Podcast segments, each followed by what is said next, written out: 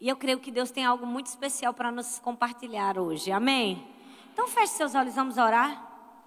Senhor, muito obrigada, muito obrigada por termos vida, por termos saúde, por termos paz, por termos Jesus. Senhor, muito obrigada porque o Senhor tem sido tão bom com a gente durante esse ano. Tua graça, o teu favor, tua misericórdia tem nos alcançado. Quantos presentes temos recebido de ti? Senhor, só de estarmos aqui, Senhor, quantas pessoas estão nos hospitais, quantas pessoas estão nos presídios, quantas pessoas estão nos bares, quantas pessoas estão nas drogas, e nós estamos aqui ouvindo a tua voz, ouvindo a tua palavra, crescendo, sendo transformados dia a dia. Nós te agradecemos, ó Pai, porque apesar de nós, o Senhor tem sido muito bom conosco. E nós te pedimos que, que esse restinho de ano que nos falta, que nós possamos parar e refletir na tua bondade, mas não somente na tua bondade, naquilo que nós precisamos fazer, naquilo que nós precisamos trabalhar para crescermos ainda mais e para vivermos o melhor ano da nossa vida em 2019. Que cada pessoa que esteja aqui, que ela possa alcançar o seu máximo potencial em todas as áreas da sua vida que ela possa crescer na sua família, nos seus negócios, no seu ministério, e que em tudo que nós colocarmos a mão seja bem sucedido. Nós te oramos e te agradecemos no nome de Jesus. Amém. Você pode dar um amém bem forte? Amém. Glória a Deus. Você vai me ajudar hoje. Amém, gente? Me ajuda, por favor. Estou há 24 horas viajando. Grávida de sete meses. Aleluia, glória a Deus. Abra sua Bíblia em Romanos capítulo 12, por favor. O verso 1 e o verso 2.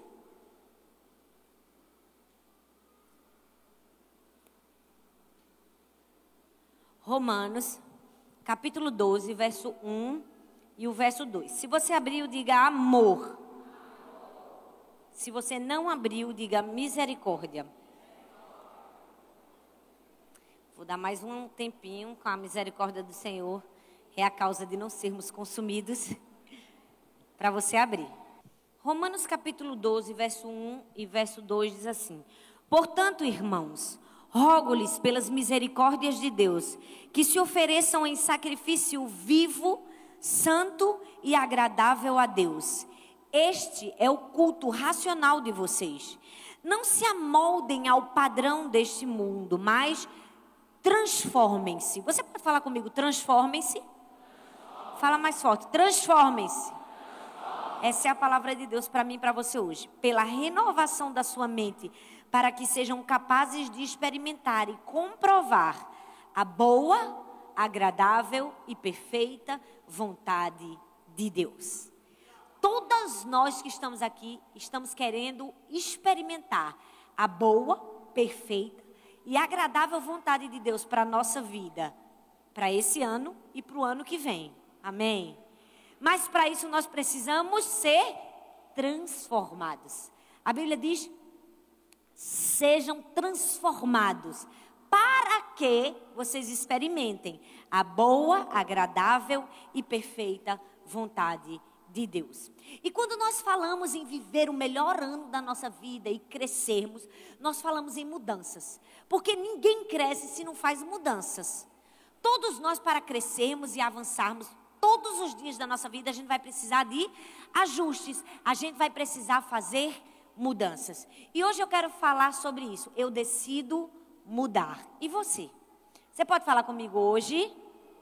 Eu decido mudar para você viver o melhor ano da sua vida. Amém? Todos nós temos feridas, passamos por problemas na nossa vida. Talvez durante esse ano. Muitos talvez sofreram rejeições, traições, abusos.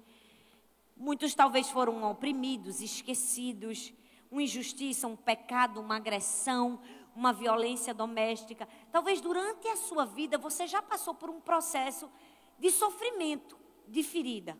Ou mais, todos nós, além de sofrermos, também temos vícios, temos hábitos, coisas que nós construímos ao longo da nossa vida, que nós fazemos repetidamente, ano após ano, ano após ano, que a gente não consegue mudar.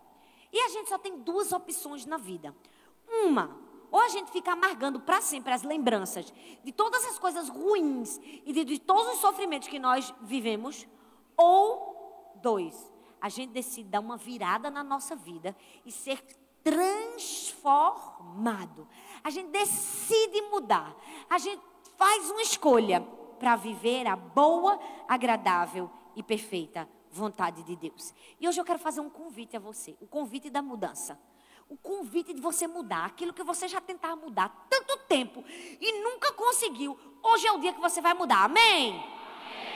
Hoje é o dia que você vai sair daqui decidido a trabalhar com Deus para efetuar mudanças significativas na sua vida. Então, eu quero falar para vocês três coisas hoje. Primeiro, da onde vêm os nossos defeitos que nós precisamos mudar? Porque se a gente precisa mudar, a gente precisa descobrir a origem. De onde vêm as falhas, né? Nosso, do nosso caráter. Segundo, eu quero mostrar para você que não é fácil se livrar delas. Não é fácil. E vou mostrar a você por que não é fácil. E terceiro, eu quero ensinar você como cooperar com Deus para a mudança acontecer de verdade na sua vida. Amém? Quem está comigo aqui? Glória a Deus. Vamos lá. A primeira pergunta quando se trata de mudança é: da onde vêm os defeitos do meu caráter? De onde vêm os defeitos que eu tenho? As coisas que eu preciso mudar, que estão aqui na minha vida, que eu sei que não me fazem bem, que eu sei que estão errados, por que elas estão aqui? Eu vou te dizer, vem primeiro do seu cromossomo. Eu gostaria de te dizer que tem coisas que a gente não escolhe na vida. E uma dessas coisas é a genética. Todos nós herdamos uma genética dos nossos pais. Eu não sei se você sabe, mas você tem 23 mil cromossomos que contribuem para ser quem você é, que você herdou do seu pai e da sua mãe dos seus avós. Você herdou. É uma carga genética, é uma herança. E muitos dos nossos defeitos vêm dos nossos cromossomos. Vêm daquilo que nós recebemos geneticamente. Quer ver? Tem filho que tem um defeito físico do pai. Laurinha tem um dedinho um pouco mais colado junto do outro. De Arthur e da família de Arthur. O pai dele também tem um dedinho colado assim do pé. E ela tem o mesmo dedinho colado do pé. O que é isso, gente? É genética. A gente herda as qualidades e herda também os defeitos. Mas a gente só herda os defeitos físicos? Não. A gente também herda defeitos emocionais. A gente herda, às vezes, uma tendência à melancolia, à tristeza, à depressão. E também herda, às vezes, uma tendência a ser sanguinário, briguento, sangue quente. Todo mundo já está rindo, porque está pensando no pai, na mãe, na tia, na avó, no cunhado. Está começando a analisar, está dizendo: meu Deus, é verdade, pastor, é genético. É, é verdade.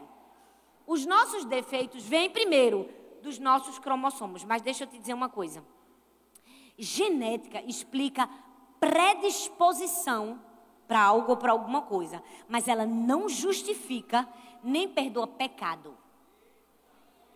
Genética, ela explica Vou dizer de novo para você.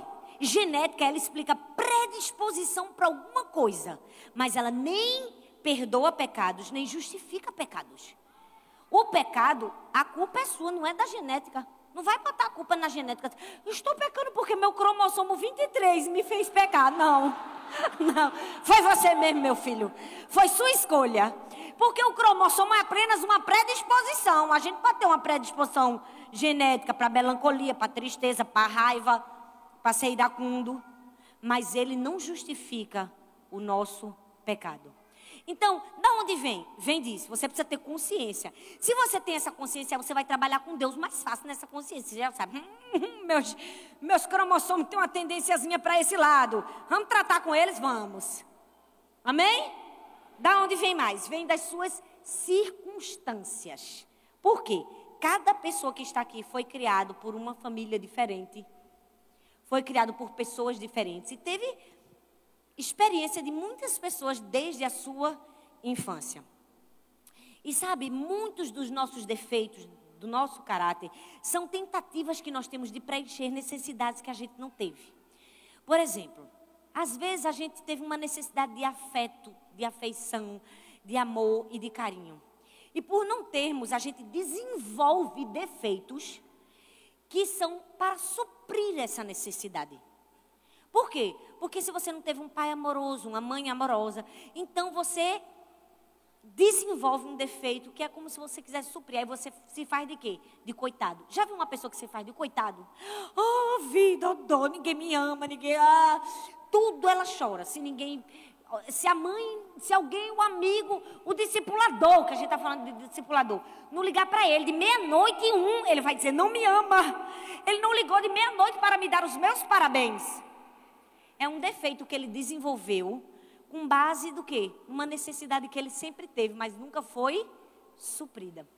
Então, os nossos defeitos também vêm das circunstâncias. Tu podia pegar uma água aqui para mim, por favor? Vem das circunstâncias. O que é que acontece? Às vezes a gente, ó, cresceu.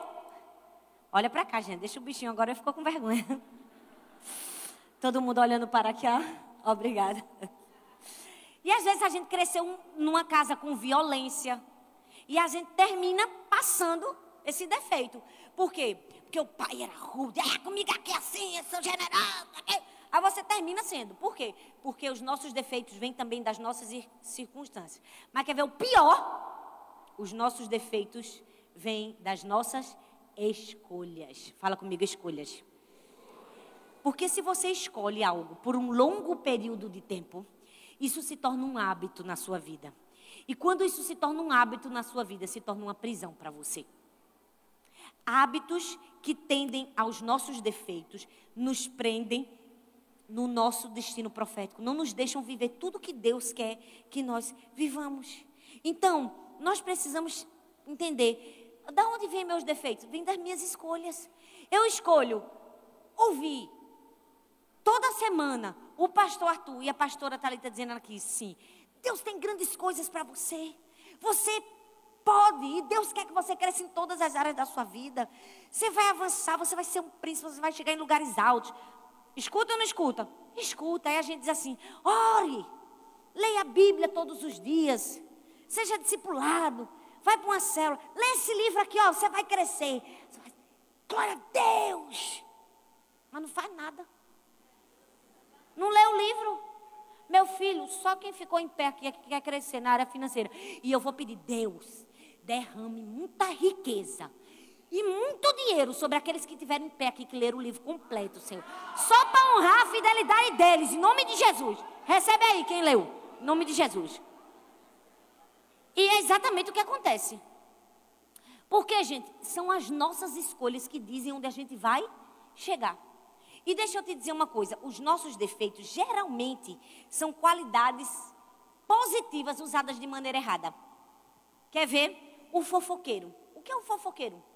É uma qualidade positiva usada para o mal, gente. Geralmente um fofoqueiro é o quê? Uma pessoa comunicativa. Ela sabe se expressar, ela sabe falar, ela tem influência na vida das pessoas, mas ela escolhe falar para o mal. Ela escolhe falar para fofoca. Ela poderia usar todo esse força, esse potencial que ela tem de influenciar e de falar para fazer o quê? Para liderar uma célula, para servir, para ensinar. Mas ela prefere usar para falar da vizinha, da irmã da igreja, da roupa da menina que veio no culto. Então, perceba que as nossas escolhas também vão determinar os nossos defeitos. Então, da onde vêm os nossos defeitos, gente? Vem da genética, vem. Vem das circunstâncias também mas vem das nossas escolhas acima de tudo. E por que, que é tão difícil mudar? Primeiro, porque eu tenho um relacionamento com eles antigo na minha vida. Quem é que tem um relacionamento antigo com os defeitos? Eu tenho, um bocado.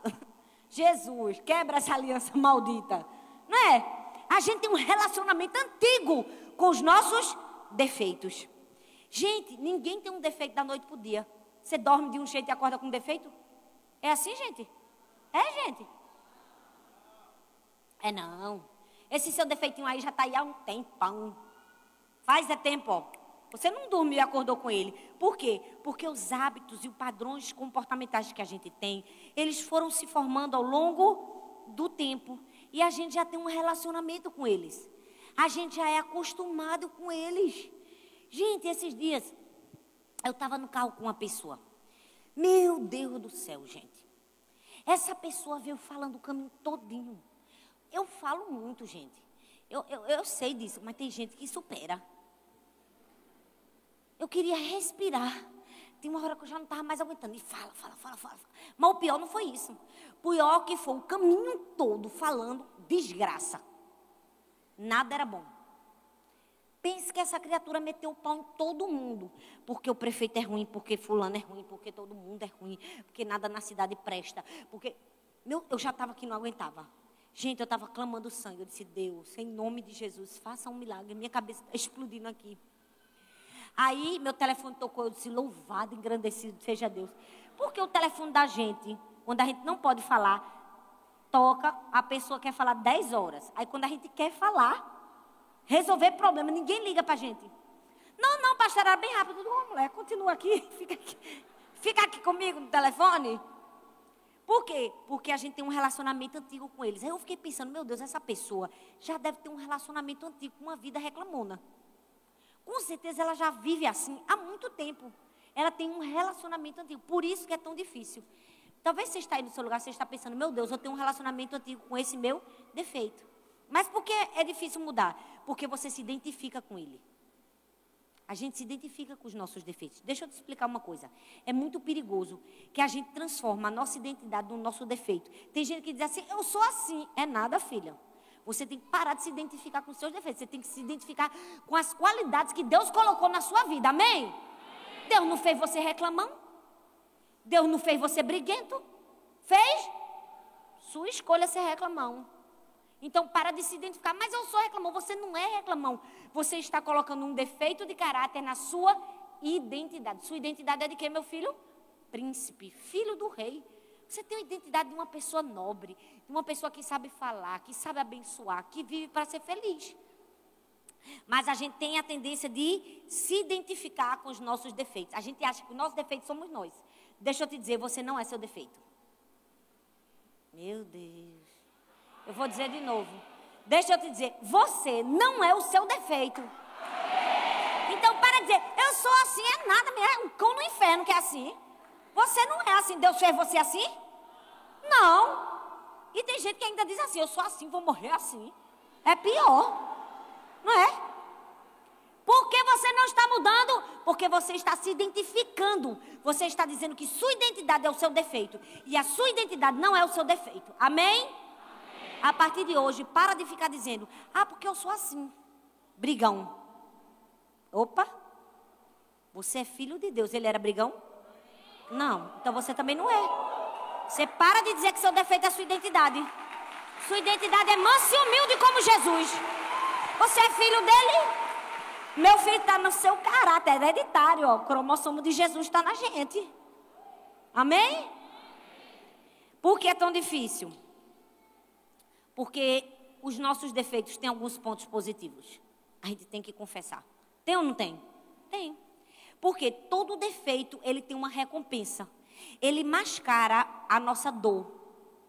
Ele mascara uma desculpa para fracassar. Então tem gente que é assim. Ela tem um defeito que ela, ela vê um ponto positivo. Então, já viu aquela pessoa que ela é assim, ó, vê? Ninguém pode aperrear ela, que ela diz que tem problema de nervos. Não tem gente que diz assim, eu tenho um problema de nervos. Já ouviu esse discurso? Rapaz, quem tem problema de nervos é Satanás no inferno, não é você. Ele tem que ficar muito nervoso, que ele vai queimar lá pro resto da vida. Você vai ver no céu. Então você não tem problema de nervos. Você está curado no seu nervo. Mas essa pessoa, ela usa o defeito dela para se proteger. Ninguém pode contrariar. Não me contrarie, senão minha pressão, meu problema dos nervos. Não é?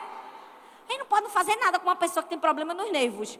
Por quê? Porque ela usou o problemazinho dela para o ponto positivo. Ninguém me contraria. Todo mundo me dá atenção. Quero todo mundo ao meu redor me amando e me babando. Todo mundo tem que fazer tudo o que eu quero. Por quê? Porque tem uns pontinhos positivos. Tem ou não tem? A gente senta. É igual quando a gente está doente, gente. A gente pega uma coisinha errada para dizer, agora me ame, eu quero um milkshake na cama. Por que é tão difícil mudar? Porque os nossos defeitos tem uns pontinhos positivos para a gente. E porque a nossa carne não nos anima a mudar. Gente, a gente não acorda querendo mudar. Já percebeu isso? A gente já acorda querendo continuar dormindo, na verdade. Ninguém acorda dizendo, eu vou acordar hoje. Eu vou, eu vou ficar disposto, hoje vai ser o melhor dia da minha vida. Claro, tem umas pessoas, né? Meu marido é uma delas. Mas eu costumo dizer que ele é uma exceção da regra.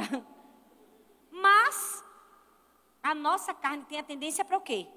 Para a gente não mudar. Por quê? Porque a nossa carne é fraca, então a gente não pode ter muitas expectativas nela. Por que a gente tem dificuldade para mudar? Por todos esses motivos que eu falei para você. Agora, a gente sabe da onde veio os defeitos. Sabe que tem algumas dificuldades para a gente vencer. Mas vai ficar aqui, gente? Vai ficar aqui, gente? Agora a gente vai para a melhor parte. O que é que eu vou fazer para mudar? Sabendo de onde eles vêm e as dificuldades, como é que eu vou vencê-las? Primeiro lugar, você vai vencer pelo texto que a gente leu. Romanos 12, 2. A Bíblia diz: se deixem transformar na sua mente. Você precisa ser transformado na sua mente, ou seja, sua maneira de pensar é que vai agir na sua mudança. Então hoje eu quero ensinar cinco maneiras de pensar que vão te ajudar a mudar. Amém? Hoje você vai pensar de cinco formas diferentes para efetuar mudança na sua vida. Primeira é que você precisa pensar: eu vou mudar um defeito de cada vez e vou viver um dia de cada vez. Amém? Provérbios 17, 24 diz assim: O homem de discernimento mantém a sabedoria em vista, mas os olhos do tolo vagueiam por todos os confins da terra. Presta atenção, você precisa querer mudar um dia de cada vez e viver um dia de cada vez.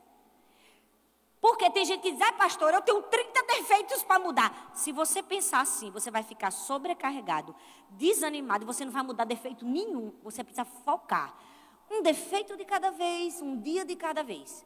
Você precisa dizer, eu vou mudar nisso, Deus vai me ajudar.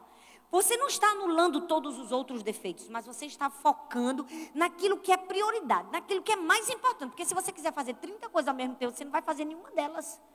Agora, se você focar em um, Aí você vai conseguir. Todos os dias você tem que pensar: o que é que eu vou mudar hoje? Todos os dias você tem que pensar: o que é que eu vou trabalhar com Deus para efetuar a mudança significativa na minha vida hoje? Eu vou mudar a preguiça. Que todas as vezes que o despertador toca, eu fico mais três horas. Então você vai focar naquela mudança naquele dia. Amém? Não é para rir, gente, é sério. Amém? Você precisa mudar um defeito de cada vez e um dia de cada vez. A Bíblia diz em Mateus: dá-nos o pão nosso de cada dia. Mas qual é o nosso problema? A gente está pedindo a Deus, Deus, dá-nos o pão nosso da semana. Dá-nos o pão nosso do mês. Eu quero o pão do mês. E Deus está dizendo assim: dá-nos o pão nosso de cada dia, porque Deus está nos ensinando. Cada dia nós vamos mudar. Ele está nos capacitando naquele dia para mudarmos aquela área da nossa vida. Minha filha, ninguém dorme talita e acorda Joyce Maia, não. É, psh, mudança é um processo na vida da gente. Ai, não, Deus vai me faz acordar amanhã, meu Deus. Com toda a Bíblia decorada na minha cabeça. Vai acontecer isso com você. Tem gente que fantasia que a mudança é repentina. A gente quer geração hoje, a gente quer uh, três minutos. Mudança não acontece em três minutos. Mudança acontece através de um processo. Você vai mudando e vivendo um dia de cada vez e mudando um defeito de cada vez. Sabe por que as pessoas não conseguem? Porque elas querem fazer tudo. Elas querem abraçar o mundo com as mãos. Aí elas começam a ler dez livros ao mesmo tempo. Se você ler dez livros ao mesmo tempo, você não vai ler nenhum. Gostaria de dizer isso. Você não vai ler nenhum. Ah, mas eu queria ler aquele livro, eu tenho aquele também. Eu quero... Você não está entendendo, meu filho. Se você não terminou uma vida abençoada, como é que você vai começar outro? Se você começou a ler uma vida abençoada, meu filho, vá até o fim. Ai, mas está ruim. Eu sou assim. O livro está ruim, eu leio. Só pela sensação de dizer assim, eu terminei. Entendeu? Eu leio. O máximo que eu vou fazer é ficar duas horas lendo um negocinho chato. Passou. Aí não faz duas horas lavando o prato, limpando a casa também? Não é? Então, começa, termina. Um de cada vez. Você tem que dizer, dezembro. Eu só tenho mais quantos dias? Aproximadamente 20 dias. O que é que eu vou fazer nesses 20 dias? Aí eu vou ler a Bíblia toda. Você não vai ler a Bíblia toda, meu filho. Você não vai. Você vai dizer assim, ó. Eu vou ler o livro. Aquele livro que eu tinha, era para ter lido em outubro, eu não li. Eu vou ler nesses 20 dias. Mais nada, mais nada. Foque em um. E Deus vai te ajudar. O que é que você vai mudar agora? É uma mudança de cada vez. A Bíblia diz em Mateus 6,34: portanto, não se preocupem com o amanhã, pois o amanhã trará suas próprias preocupações. Basta cada dia o seu próprio mal.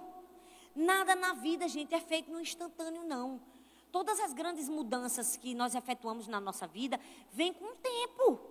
Leva tempo, então. O que é que você precisa colocar na sua cabeça para a mudança acontecer? Eu vou mudar um defeito de cada vez e viver um dia de cada vez. Se você fizer uma lista de 68 defeitos que você vai mudar nesse mês, você não vai mudar nenhum. Você precisa dizer assim: eu vou pegar qual defeito? O defeito de reclamar. Pronto. Você vai passar o mês todinho, bota um durex na sua boca. Toda vez que você reclamar, você dá uma mordida na sua língua. Não é? Tô brincando, não tô mandando ninguém morder a língua não aqui não, viu, gente? Por quê? Porque você vai ser mais efetivo. Então, muda um defeito de cada vez e vive um dia de cada vez. Amém? Segundo, você precisa dizer: eu vou focar no poder de Deus e não na minha força de vontade. Olha bem para mim. Você precisa focar no poder de Deus e não na sua força de vontade. Se a força de vontade por si só fizesse alguma coisa, você já tinha mudado de muita coisa na sua vida. Porque a gente tem força de vontade que é uma beleza, mas mudança que é bom nada. Por quê? Porque nós precisamos de Deus. É necessário dependência de Deus. É preciso depender do poder de Deus para efetuar mudanças significativas na nossa vida. Sabe, nós precisamos entender isso. Sabe qual é o nosso maior problema? É que a gente sempre foca no que nós podemos fazer e nas expectativas que nós temos de como devem ser as coisas. E se Deus suprisse todas as nossas expectativas, Ele nunca teria a oportunidade de superá-las. Se Deus suprisse todas as expectativas que você tem de como devem ser as coisas na sua vida, você não ia dar uma chance para Deus superar. Você já percebeu que a gente está querendo botar Deus numa caixinha e dizer, Deus, o Senhor precisa fazer desse jeito. Não, Deus não precisa fazer. Se você diz que Deus faz desse jeito, Ele não vai nem superar, não vai fazer nem a mais. Essa semana eu e Arthur estávamos fazendo isso, sem querer, porque os pastores também fazem. Amém? Não fica achando que a gente é santo. Eu, a gente estava preocupado. Nós estávamos com alguns problemas. E a gente estava sonhando, eu e ele. Meu Deus, mas se acontecesse isso, hein? Eita, mas se, se fulano. Não, mas se, se acontecesse aquilo. E se acontecesse aquilo outro? Aí Arthur, mas Arthur sempre dá umas pauladas na gente, né? É terrível, gente. O marido é pau. Oh, Jesus. Aí não pode falar nada. Ele fez. A gente não precisa de nada. A gente só precisa de Jesus. Aí eu, tá bom. Vamos respirar, não vamos mais dizer para Deus como é que Ele vai fazer. E a gente fica arquitetando, poxa, Deus poderia fazer isso, né? Hum, acho que se Deus fizesse aquilo. Não, Deus faz do jeito que Ele quer, minha gente. Ele pode fazer do jeito que Ele quiser. Se a gente fica botando uma caixinha, Deus nunca vai suprir nossas expectativas. A gente fica pedindo a Deus para pagar as contas, se Deus pode fazer muito mais. Né? Mas eu creio que Deus pode fazer as contas, pagar ainda sobrar. Mas nós precisamos fazer isso também. A gente precisa crer no poder de Deus e não na nossa força de vontade. Por quê? Filipenses diz que nós podemos todas as coisas em quem? Em Cristo que nos fortalece. Se não for Jesus, meu filho, não vai dar. Porque você vai ler livro de autoajuda. Você, faz, você vai fazer aquele negócio, eu posso, é, não sei o quê. Você vai fazer essas, essas maracutaias todinha. Vai funcionar? Quem aqui começou um regime na sua força de vontade e nunca conseguiu terminar? Que atira a primeira pedra. Força de vontade não leva ninguém para canto nenhum, não, meu filho. Você precisa de quem? Você precisa de Jesus. Toda vez que eu me aperreio, meu Deus, a gente precisa de não sei o que. Meu marido faz, a gente não precisa de nada. A gente, não, a gente só precisa de Jesus. Eu, tá bom. Não está mais aqui quem eu falou. Já levei uma pancada. Que é a verdade. A gente não precisa de nada, a gente precisa de Jesus. A gente tem que focar no poder de Deus e não na nossa força de vontade. Porque tem gente que acha que muda, muda o mundo. Não, porque eu vou fazer porque eu sou uma pessoa muito preparada, porque Deus. Não, não vai. Você precisa de Deus. Terceiro lugar, o que é que você vai fazer para efetuar mudança na sua vida? Além de parar de se concentrar na sua força de vontade e concentrar no poder de Deus, você vai se concentrar no que você precisa e não no que você sente. Nós precisamos aprender a nos concentrar naquilo que nós precisamos e não naquilo que nós sentimos. Porque todo mundo sabe que precisa fazer um regime. Mas eu sinto vontade de comer besteira. Meu filho, não foca no seu sentimento. Foca no que você precisa. Você não precisa do regime? Então foca no que você precisa. Não foca no que você está sentindo. Se você focar no que você precisa e não no que você sente, você vai ver mudança na sua vida. Filipenses capítulo 4, versículo 8 diz assim: Firmem seus passos naquilo que é verdadeiro, bom e direito. Pensem nas coisas pelas quais vocês possam louvar a Deus e se alegrar com elas. Ou seja, concentra nas coisas boas e não nas coisas ruins. Sacoleja essa pessoa que está do seu lado, acorda ela e diz assim: te concentra no que você precisa e não no que você está sentindo. Não, mas fala com vontade, fala, te concentra, rapaz, no que você precisa e não no que você está sentindo.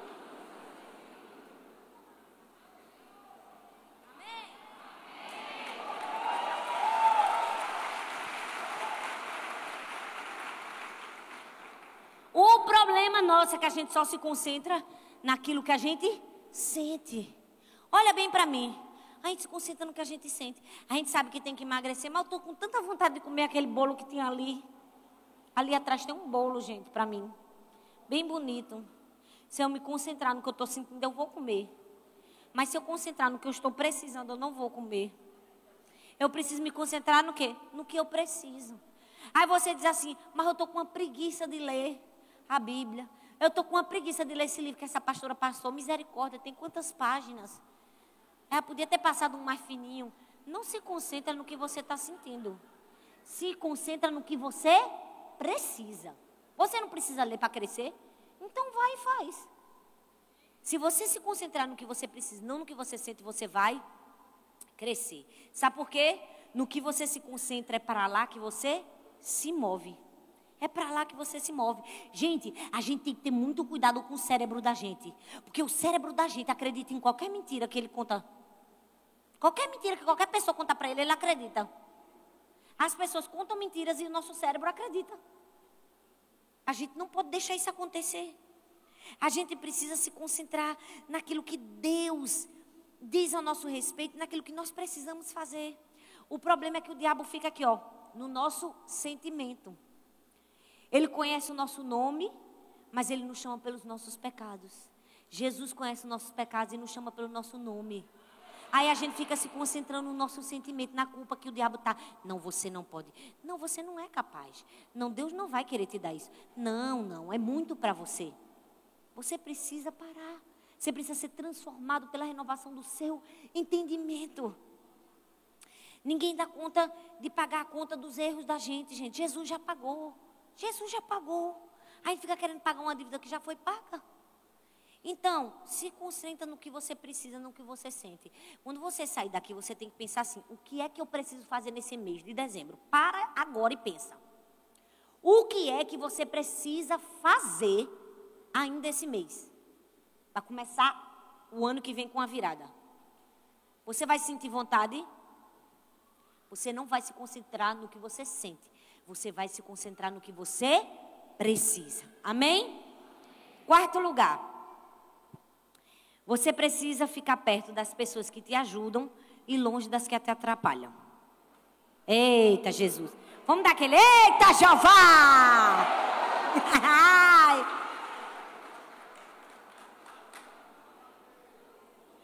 Quarto princípio para você mudar. Eu preciso estar perto das pessoas que me ajudam e longe das pessoas que me atrapalham. Simples assim. Provérbios 27, 17 diz assim: As pessoas, olha bem para mim, ó, ficaram até oriçados. As pessoas aprendem umas com as outras, assim como o ferro afia o próprio ferro. Gente, o que é que a Bíblia diz? Que as pessoas aprendem umas com as outras, assim como o ferro afia o próprio ferro. As pessoas aprendem umas com as outras, assim como o ferro afia o ferro. Você não pode ficar junto de pessoas que vão atrapalhar a sua recuperação e a sua mudança. Você precisa estar perto de quem vai te ajudar no seu processo de recuperação e de mudança. Em outras palavras, o que é que Provérbios está dizendo? Meu filho, se você não quer ser picado, fica longe da abelha. Mas o problema é que você sabe que não pode ser picado, está junto da abelha, parece que está quase dentro. Joga aqui o ferrão. Não! Você precisa estar longe de quem te atrapalha. Longe. Aí tem gente que diz, ah, é pastora, mas parece que tudo está dando errado na minha vida, nada dá certo. Opa, você está esperando pela paz, que só vem pela obediência, e você está procurando outros caminhos. Não adianta, é obediência. Aí tem gente que tem uma tendência para beber, é a fraqueza da pessoa. Não, eu vou ali só comprar um amendoim num bar. Porque eu estou com fome, vou comer só um amendoim. Não vai comer. Você vai comer um amendoim? Você não vai comer.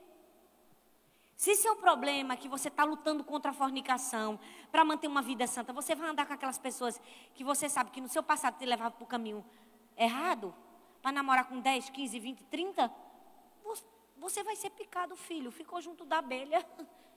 Você tem que correr. Você tem que sair de junto das pessoas que te atrapalham. Se você quer mudança na sua vida. Se você quer crescimento na sua vida. Fique longe delas. Eu não estou dizendo assim que você vai abandonar o não crente. Não. Se você está num processo de mudança, de crescimento na sua vida, tem uma área da sua vida que não dá. Você precisa fazer escolhas. Se você é uma pessoa agressiva, violenta, misericórdia, mas eu não aguento. Pronto, pois é desse jeito que você vai aprender, porque é assim que a Bíblia diz: com o ferro afia o próprio ferro. Quer ver? Uma pessoa braba, se ela anda com uma pessoa braba, ela vai ficar o quê? Mais braba. Com certeza. Agora, uma pessoa esquentada, esquentada, brabo, né? Como diz o nordestino. Se ela fica junto de uma pessoa amorosa, carinhosa, qual é a tendência? Dela ir amolecendo. Então, se seu discipulador é assim, glória a Deus, cola nele para você aprender. Por quê? Porque o ferro afia o outro ferro, como um amigo ao seu. Então é isso que nós precisamos aprender. Precisa ficar perto de gente que te ajuda. Meu filho, se você quer crescer, fica junto de quem pode te ajudar. Vira para a pessoa está do seu lado assim: fica junto de quem pode te ajudar. Amém? E por fim, quarto princípio. Ó, eu vou ensinar uma coisa para vocês que eu estou ensinando todo lugar que eu prego. Quando eu disser assim, por fim, você faz assim, ah. Que você fica com aquele sentimento. Estava tão bom e está acabando. Vamos treinar quando o pastor Arthur vier domingo e pregar, a gente fazer? E por fim. Boa, boa, ficou bonito. Ficou bonito. Tá certo? E por fim, último lugar. Pegaram. tá bom, não precisa fazer mais não, gente. Foi só para aprender. Só no próximo culto. Eu vou me concentrar no meu progresso e não na minha perfeição. Quer crescer? Concentra no progresso e não na perfeição. É assim que você vai avançar.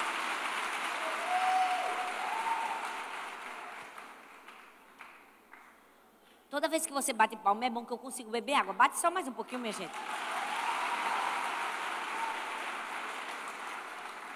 Porque se vocês não baterem, vocês vão ouvir eu bebendo assim um gole de água. A gente precisa se concentrar no progresso e não na perfeição. Filipenses 1,6 diz assim: Eu estou convencido de que aquele que começou a boa obra em vocês vai completá-la até o dia de Cristo Jesus. Tem gente que diz assim: Eu não estou vendo muitas mudanças na minha vida. É um processo. Tudo na nossa vida é um processo de Deus. E nós precisamos aprender que nós estamos no processo. Nós estamos no, no processo. Todos nós estamos em processo de crescimento, de amadurecimento. E nós precisamos ser mais gratos com as mudanças que Deus tem efetuado na nossa vida.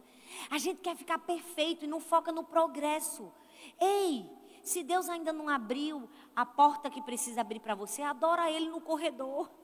Você está no processo, você está andando até chegar lá. Você precisa acreditar nisso. Você precisa ser mais grato. Ei, com certeza você não era o que você era ontem. Não é verdade? Nós estamos melhorando. Aí a gente quer ser perfeito. Tá bom, desisto. Não, não desista. Foque no progresso e não na perfeição. Talvez você não chegou onde deveria estar.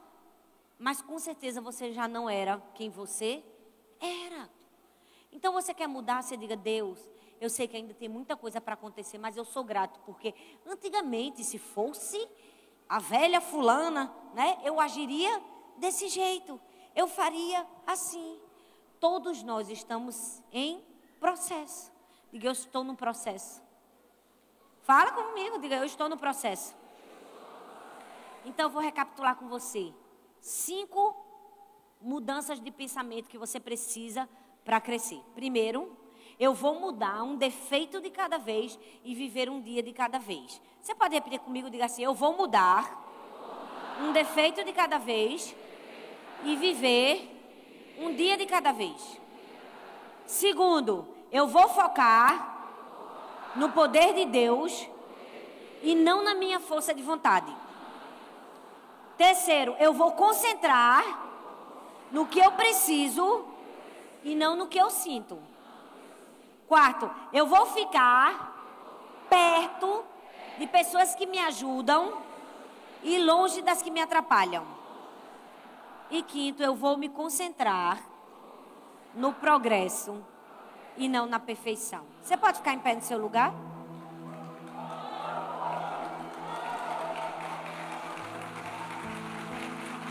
Quem vai mudar aqui, dá um glória a Deus.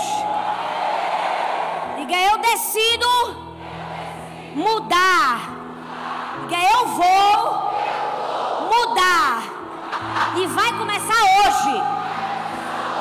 Amém. Você sabe que você tinha que ler o que você tinha que ler, fazer o que você tinha que fazer, começa hoje. Você chegar em casa, você ainda tem algumas horas. Ao invés de gastar seu tempo na televisão, ligando a televisão, ou assistindo o que não presta, o que, é que você vai fazer? Vai fazer alguma coisa. Vai assistir uma mensagem. Vai orar. Vai ler a Bíblia. Vai ler um livro. Vai cumprir aquela promessa que você tinha feito no começo do ano e não cumpriu? Ainda tem tempo de você cumprir, tem ou não tem? Só cabe a você mudar. Cabe a você dizer: é hoje, hoje eu vou mudar. Mesmo que eu passei o ano todinho sem fazer, eu não vou me concentrar no que eu fiz de errado. Eu vou me concentrar no progresso. Hoje eu vou fazer. E amanhã eu vou fazer também. E depois de amanhã eu vou fazer também até o fim do ano. E no ano que vem eu vou começar, começar com novos hábitos. Eu vou fazer novas mudanças. Porque Deus está trabalhando na nossa vida. E Ele está trabalhando na nossa vida numa coisa chamada maturidade maturidade.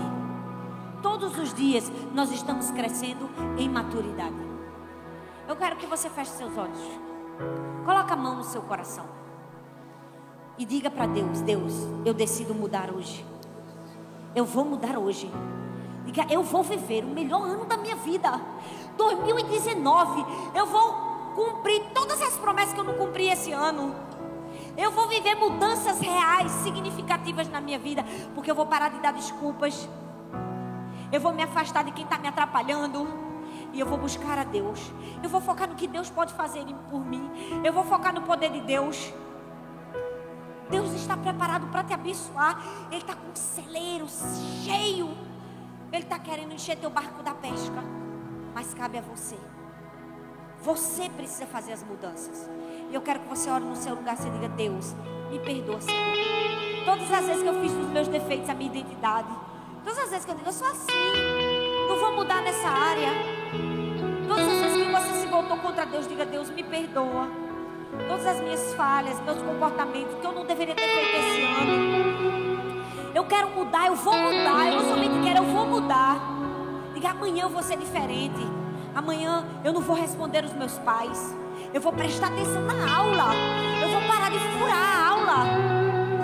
Eu vou ter respeito com os mais velhos. Eu vou ser um pai melhor, mais amoroso. Eu vou abraçar, beijar, dizer que amo. Eu vou parar com esse negócio de general na minha casa, de brigar, de dar. Não.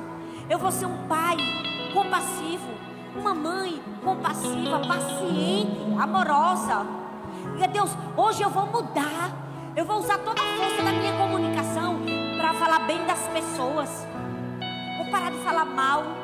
Vou deixar de ser medíocre. Porque eu cresci. Eu estou crescendo. E eu vou continuar crescendo. Eu estou no processo. Pai, muito obrigada, porque todos nós que estamos aqui estamos no processo. Nós estamos no processo do amadurecimento, do crescimento. Nós queremos fazer uma decisão, uma escolha, um compromisso contigo hoje. Nós vamos mudar. Nas áreas que precisamos mudar, nós vamos mudar. Nós vamos parar de dar desculpas. Nós vamos parar de dizer porque a gente ainda não mudou. Nós vamos fazer as escolhas certas. Nós vamos ficar perto de quem a gente precisa ficar. Se afastar de quem nós precisamos nos afastar. Fazer o que nós precisamos fazer. Nós vamos cooperar com o Senhor nesse processo de mudança. Porque cada dia nós queremos ser mais parecidos contigo, Jesus. Somos teus filhos. Queremos revelar a tua imagem, a tua semelhança por onde quer que formos. Pai, eu quero abençoar a tua igreja, Senhor. Deus, eu sei que o Senhor tem grandes coisas para nós como igreja. Eu sei. E eu sei que nós todos aqui desejamos isso. Mas eu te peço, Senhor, faz uma transformação na mente de cada um que está aqui. Que cada um possa entender que não, não basta querer, é preciso fazer alguma coisa. Que cada um saia daqui decidido: eu vou fazer o que eu preciso fazer. Eu vou estudar o que eu preciso estudar. Eu vou me sacrificar no que eu preciso sacrificar. Eu vou trabalhar o tanto que eu preciso trabalhar para cooperar com Deus. Eu não quero ser uma pessoa de desejos apenas. Eu quero ser uma pessoa de realizações. E que nós, como igreja, possamos ser uma igreja de realizações. E nós contamos com a tua ajuda para isso, Senhor. E nós te agradecemos porque sabemos que já temos. No nome de Jesus. Amém. Amém.